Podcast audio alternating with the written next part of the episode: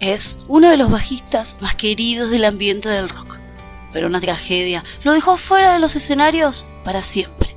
Rodeado del amor de su familia y de sus fanáticos, tuvo la fuerza de seguir adelante.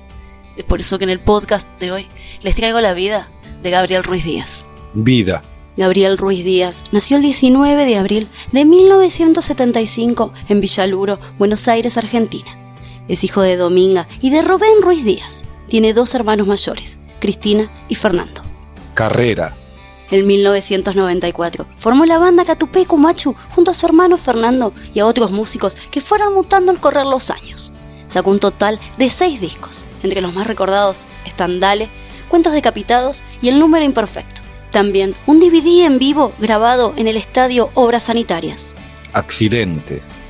El día 31 de marzo de 2006 Gabriel había ido al bar de Roxy junto al cantante de Cabezones, César Andino, a ver un recital.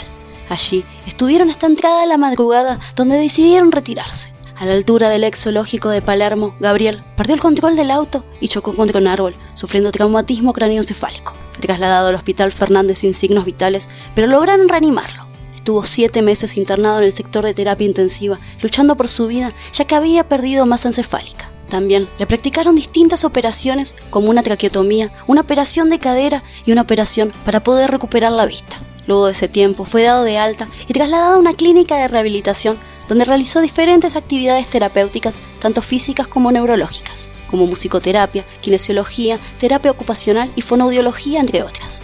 Tardó casi un año en poder volver a hablar unas palabras, pero nunca pudo volver a caminar ni recuperarse su totalidad, ya que quedó parcialmente ciego.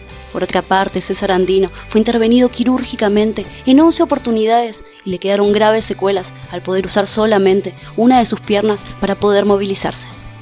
Muerte.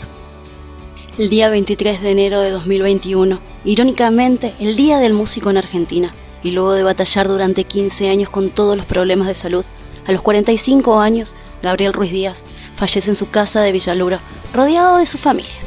La noticia fue confirmada por su hermano Fernando en la cuenta oficial de Instagram con una sentida despedida. Mi nombre es Lucía, les agradezco por haber llegado hasta acá y los espero en el próximo podcast.